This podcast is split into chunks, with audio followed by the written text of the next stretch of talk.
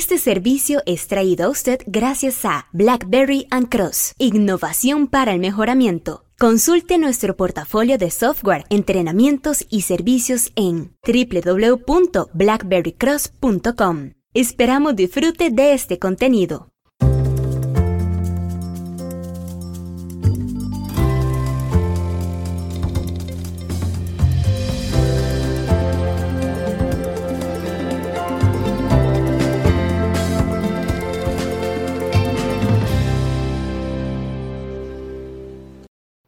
Entonces, ¿todavía sabe hacer nudos? Curiosamente, esa es una pregunta recurrente de muchos y muchas a quienes les comento que durante mi niñez y adolescencia fui Boy Scout. Y a decir verdad, aún sigo siéndolo. Lo que aprendí, aún lo recuerdo, lo vivo y procuro aplicarlo en mi vida diaria. En mi biblioteca personal hay múltiples libros de escultismo, el arte y ciencia de ser scout. Varios de mis libros fueron escritos por Lord Baden Powell, BP de cariño entre la comunidad scout, el fundador del movimiento. He aprendido infinidad de temas con estos libros, desde pionerismo, campismo, liderazgo, cómo ser un mejor ciudadano, cómo ser un mejor miembro del hogar, además de primeros auxilios y emergencias, conservación del medio ambiente y quizás en menor exposición hasta actividades acuáticas. En realidad ha sido una aventura. Caminábamos cerca de la calle 3 y 5 en intersección con Avenida 3 en la capital de Costa Rica, San José. Son los años 80. Mi mamá y mi abuelita Maruja junto conmigo. ¿De dónde venimos? No recuerdo. Pero sí es vívido para mí el momento cuando aparece, casi oculta, discreta, una tienda con un pequeño ventanal y un rótulo que decía tienda Scout. Qué emoción encontrar la tienda Scout. Para aquellos años tenía yo el mayor interés y participación activa en el movimiento Scout. Fueron los hermanos Vega, así como Eduardo, Guato para los amigos, Roy y otros quienes convencieron a mis padres, principalmente a mi mamá, de dejar ir a su hijo único a este grupo, la Tropa 111. La tienda Scout era el paraíso del escultismo para mí, con mis apenas 10 años. Ahí había de todo, salveques, cantimploras, brújulas, cuchillos, insignias, uniformes, tiendas de campaña, linternas y también libros. Libros sobre cómo ser mejor scout. Después de varios minutos dentro de la tienda, mamá intuyó algo. Aun cuando yo no pidiese comprar nada. Son los años 80 aquellas épocas que recordaré como los años de Carazo, y aún con mi escasa década de vida, ya desde los cinco años sé y experimento una economía muy limitada, y mi corazón se acostumbró a reprimir ciertos gustos y placeres ante la inevitable explicación resumida de no hay dinero, quizás más adelante. Fue entonces cuando mamá me da el libro Manual para Scouts. Ella y abuela se unen en consorcio y lo compran. Me regalan el libro. En las gradas de la puerta de entrada de la tienda, yo sujeto aquel libro que huele, claro está, a libro nuevo, y los, lo sujeto con ambas manos, mientras mi madre y mi abuela me instruyen sobre cómo sacarle el mejor provecho al libro. Mamá, abuela, misión cumplida. 35 años después, aún le sigo exprimiendo contenido y es mi humilde opinión decir que aprendí a ser un mejor hombre. No perfecto, mejor.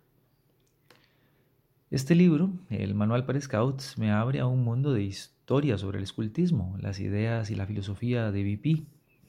Memoricé secciones enteras y esto me ayudaba en las reuniones de tropa, ya que aún siendo uno de los nuevos y más chicos miembros de la patrulla, Jimmy y Roy, mi guía y subguía respectivamente, empezaron a notar que en aquellas actividades en donde se competía por acierto de preguntas trivia scout, ahí estaba yo, el ahora experto historiador scout. Pero el libro era más que una referencia de anécdotas, era un manual. Y un manual está diseñado para leerlo y poner manos a la obra. Y eso hicimos mis amigos de patrulla y yo. Rastreo y acechamiento fueron de mis temas favoritos. Era el momento de ser mejor hombre al aire libre. Aprendí a trazar rutas y usar señales en el camino para señalar la mejor forma de llegar de un punto a otro. Indicar sobre riesgos, también identificar algunas huellas de animales. Años después, ya en mis cuarentas, y haciendo caminatas recreativas deportivas, hiking, trekking en inglés. Discuto y apunto a los guías de las excursiones sobre sus limitadas capacidades de marcar la ruta y dejar señales para prevenir la pérdida del grupo. Nunca me perdí en una excursión scout. Luego les cuento de mis caminatas hiking, otra historia, y en donde me he extraviado por horas ya que las señales fueron mal diseñadas. Se me viene a la mente, por mi inclinación de ingeniería, ¿es esto administración visual después de todo? Preparar una excursión o un campamento. El manual me instruía sobre cómo prepararme para hacer excursiones de camping y eso en hiking trekking me ha pasado a la factura. No es lo mismo acampar que caminar por senderos. La preparación es distinta. Los campamentos requieren listas de cotejo, revisiones de calidad, coordinación entre equipos, prevenciones de seguridad y salud, entre otras cosas.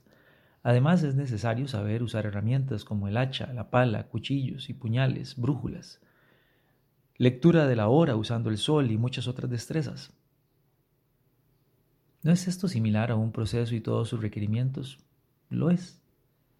Y un campamento es un proyecto, Creo que mi primer curso de Project Management fue a los 11 años entonces. Quizás sea bueno darles un curso de liderazgo. Cuando escucho a gerentes de recursos humanos decir esto, yo reflexiono y les digo, mejor pregúnteles si fueron scouts. Un buen scout, uno bueno, aprende sobre liderazgo y lo aplica por años. Para mi sorpresa y decepción, muchas reclutadoras y especialistas en talento humano creen que bromeo y no le dan importancia a mi sugerencia.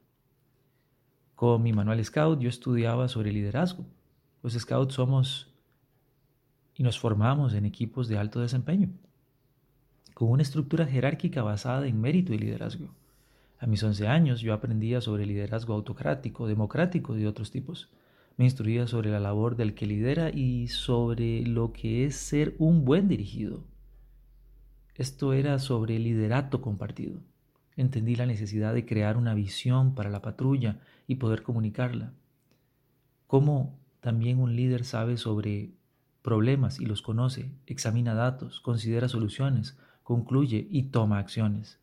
Me vi expuesto a la inevitable serie de ocasiones en las que tenía que exponer mis ideas en público, lo que me llevó a mejorar en comunicación y preparación de charlas, entrenamientos, también así sobre el manejo de discusiones. Recibí años, muchos años de conocimiento y práctica en trabajo de equipo y liderazgo. ¿Cómo no recomendar que las entrevistas laborales pregunten sobre habilidades escultistas? Aprendí mucho, mucho más, pero permítame platicarles sobre los nudos. ¿Recuerda la pregunta que me formulan cuando se enteran que fui Boy Scout? Los nudos son parte del pionerismo. Hacer un nudo, abro comillas, parece cosa sencilla, pero hay una buena y una mala manera de hacerlo. Por razones de estética, economía de cuerda y seguridad, el scout usa el método bueno, cierro comillas. Así versa mi manual. Fue Iván, nuestro jefe de tropa en aquellos años, quien me lo dejó claro, aún muy, muy claro en la práctica. ¿Ves ese árbol? Ese árbol, decía Iván. Ve y hace un ballestrinque simple alrededor del tronco. Yo vi el árbol, vi mi cuerda de cabulla y dije, jamás, es imposible, la cuerda no alcanza, no se puede. Iván me pidió intentarlo y bueno, fracasé dos o tres veces. Déjame intentar a mí, dijo Iván. Él tomó la cuerda y mientras hacía el ballestrinque me decía, sí alcanza, es cuestión de economizar la cuerda. Un par de minutos después, el ballestrín que lucía fijo, sólido, abrazando el tronco del árbol. Años después yo reflexiono y entiendo que mi primera lección de métodos y procedimientos Lean, Lean Manufacturing, Lean Thinking, fueron los nudos. Aprendí que un nudo es un proceso y quien lo sabe hacer, también lo sabe deshacer. y entonces domina el proceso. No solo aún sé hacer nudos. Puedo hacer nudos margarita sujetando la cuerda con los dientes, o un as de guía en menos de 8 segundos, que para mi suerte lo he tenido que usar rescatando balones de fútbol de niños vecinos que patearon la pelota y la lanzan a un guindo.